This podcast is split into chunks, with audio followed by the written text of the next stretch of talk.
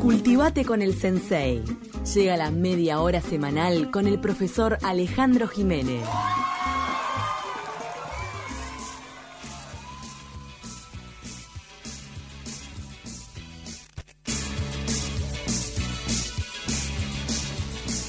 Bienvenido Alejandro Jiménez, hoy vamos a estar hablando de la carne, porque nos quieren hacer comer carne artificial que no es carne, que tiene garbanzos y qué más, Camila. No me acuerdo, pero hasta tenía algo medio saborizante. Para Ah. intentar asemejarse a la carne tenía algo de saborizante. Me embola, Según es- eso me embola, ya que tenga saborizantes, conservantes, cosas artificiales, no. ¿Cuál es la historia de la carne y el ganado acá en Uruguay, Ale? ¿Cómo estás? ¿Cómo, cómo andan? ¿Sonaron por allí los tontos? Están sonando. El Pero era El el... rap de la vaca. Los tontos, una banda emblemática de, de la segunda mitad de los 80, ¿no? Eh, que eh, mm, en su disco Tontos al Natural eh, generaron este rap de la vaca, ese hombre que nunca había visto una vaca, ¿no? Este, ¿Habrá en Uruguay alguien así? Sí, Renzo Teflón, que falleció en el 2018, que era el líder de esta banda.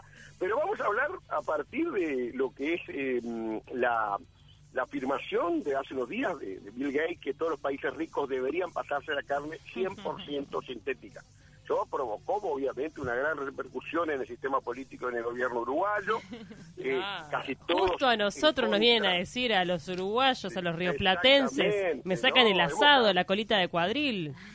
es mojarnos la oreja y a su vez, o sea, gran repercusión, hubo algunos que estuvieron a favor, hay un conocido senador que estuvo a favor. Bueno, eso ya será para el análisis actual de los politólogos actuales. Bueno, pero este, yo le preguntaría, una, una pregunta, yo diría, del ciclo escolar, ¿quién introdujo la ganadería en el Uruguay? ¿No? Pues una pregunta que siempre se hace y que en general se sabe. Se pero sabe. usted, ¿ustedes se acuerdan, este Paula? Hernán? Hernán, Hernán Hernán Arias. Hernando. Arias de Saavedra era el personaje. Algunos se confunden con Álvaro Núñez Cabeza de Vaca, que ese no, ese fue el primer adelantado del Río de la Plata.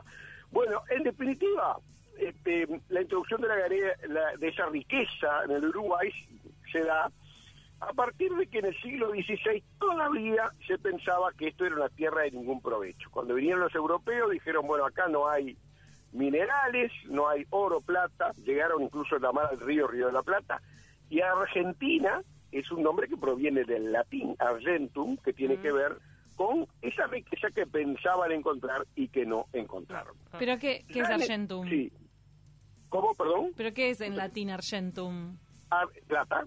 Plata, Plata, precisamente. plata. Eh, perdón, perdón, sí. Ahí está.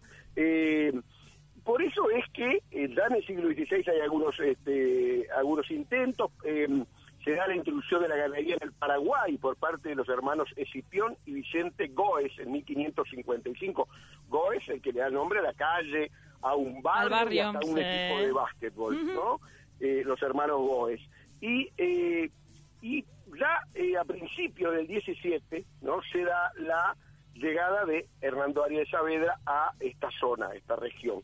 Y él fue el iluminado que dijo, acá hay que traer vacas. Exactamente, porque además él, hay que un poco contextualizarlo.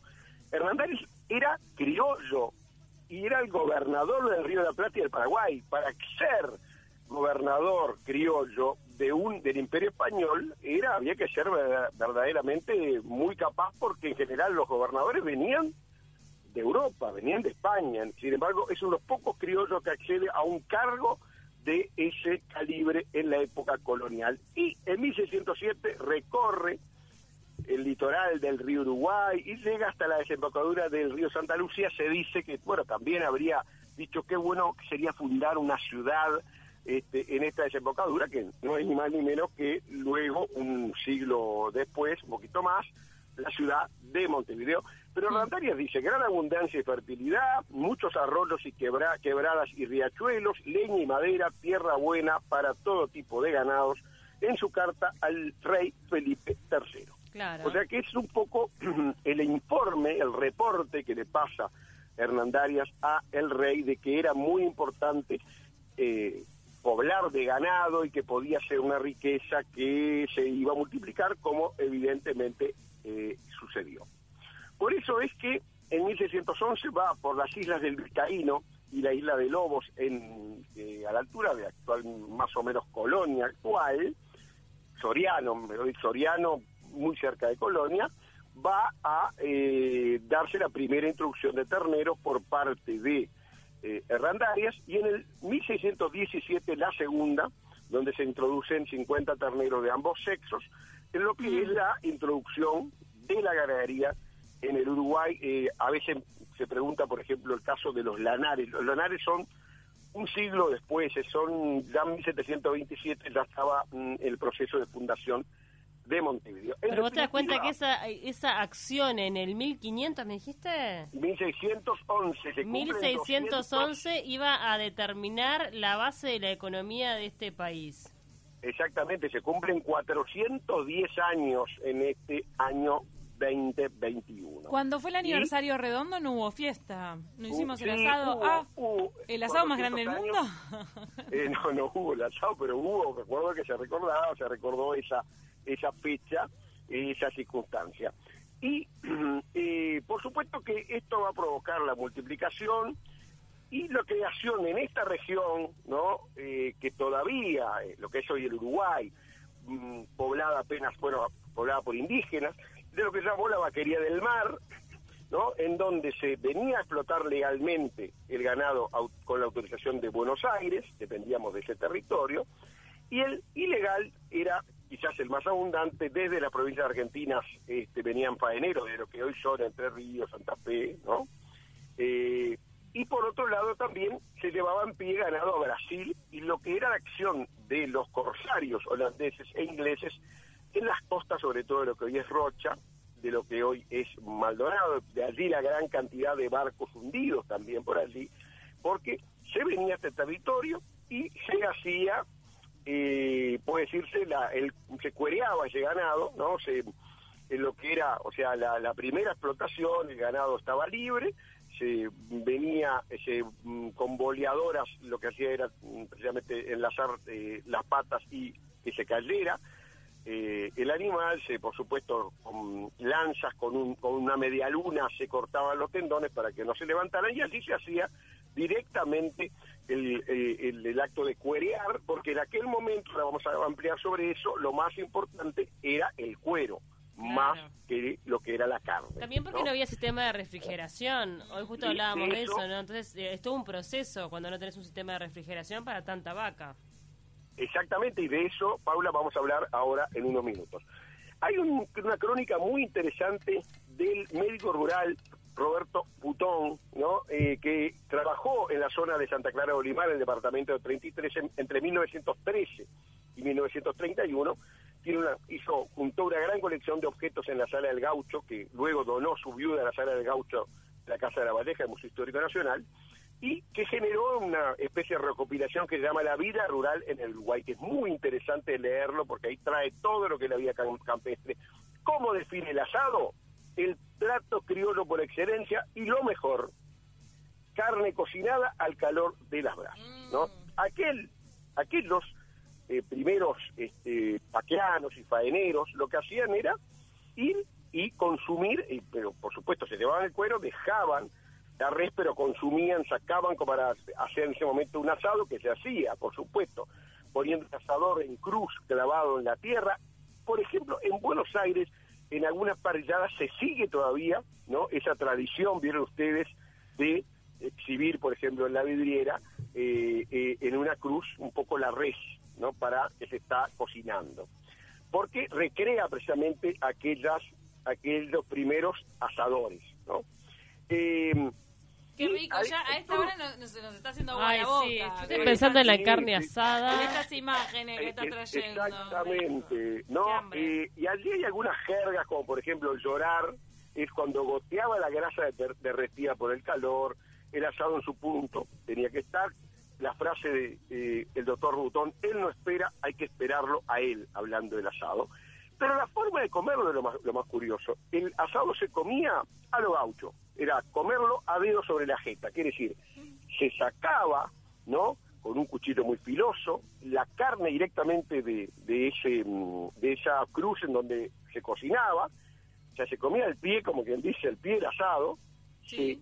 se sacaba el pedazo con el cuchillo, se sostenía con el dedo en- y este, se ahí se consumía y había que tener un gran, una gran habilidad para no rebanarse la nariz Ay, ni diga. cuando uno hacía.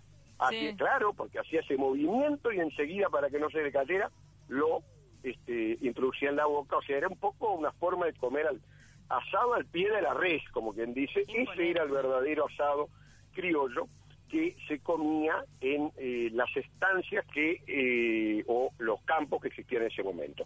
Bueno, vamos a ver después que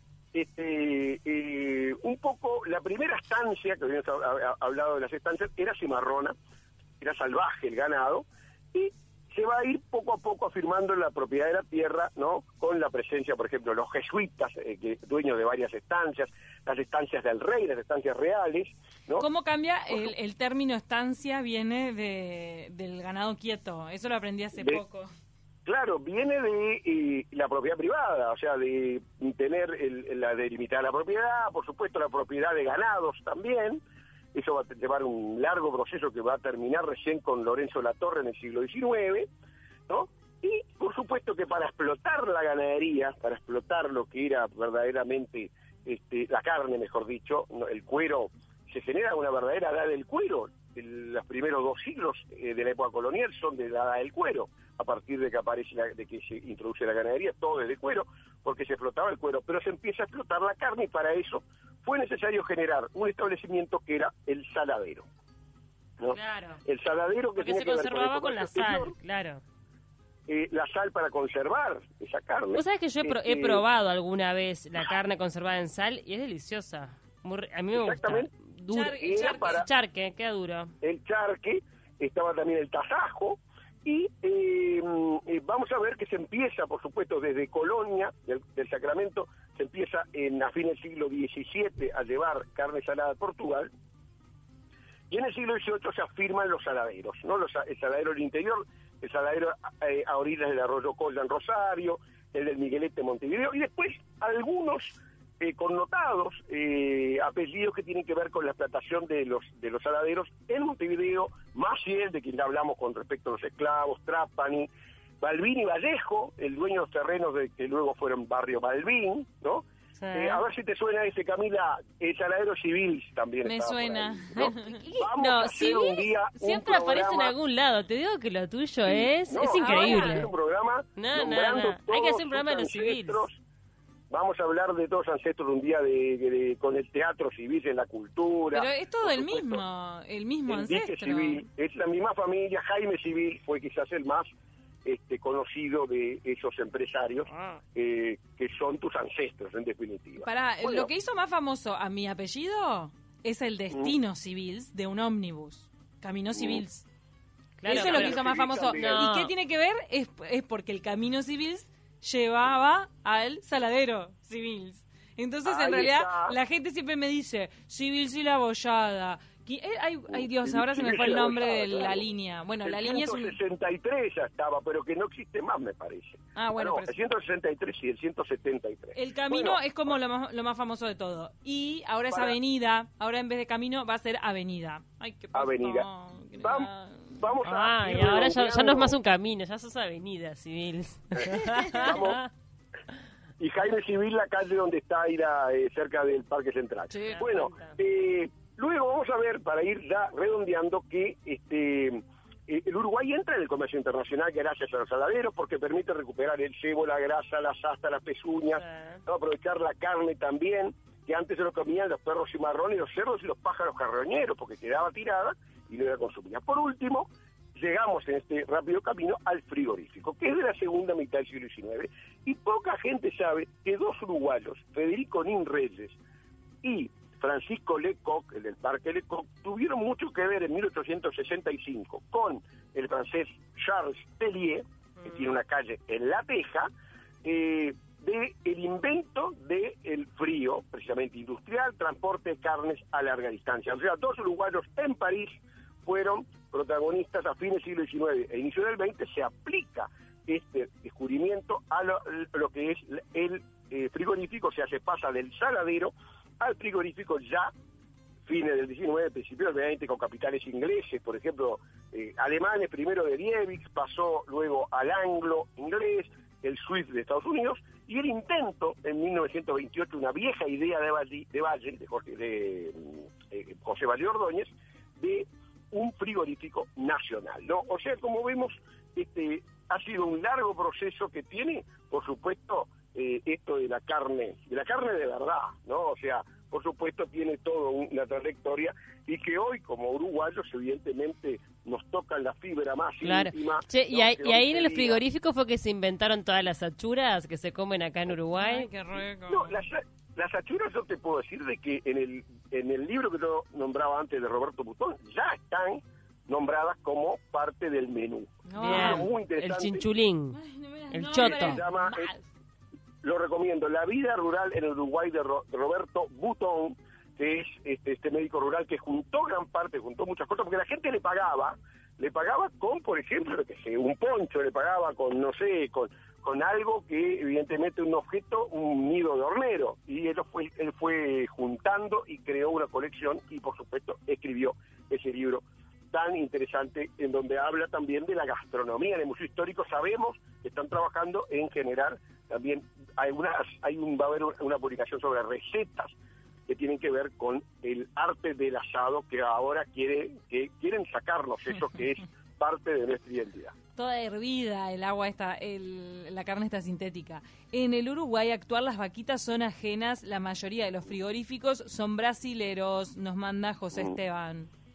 Eh, eh, sí, evidentemente hay mucho incluso de la frontera también, ahí todavía parece que tuviéramos en algún momento eso en la época colonial cuando muchos brasileños vienen a comprar acá, bueno, legalmente compran terrenos o compran estancias en la frontera. Es parte un poco también de, esa cercanía que tenemos y con esos brasileños en donde hay grandes capitales también en lo que tiene que ver con la propiedad rural.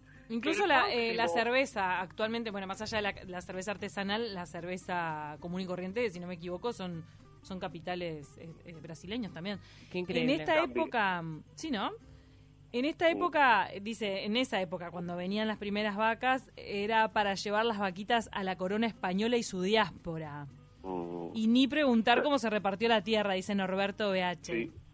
Acá, bueno, eh, hay el reparto quizás más este, que conocemos más el que se hizo después de la fundación de Montevideo, cómo se reparte, ¿no? Este, para quienes pueblan Montevideo se le da una chacra y una suerte estancia, que eso hemos hablado y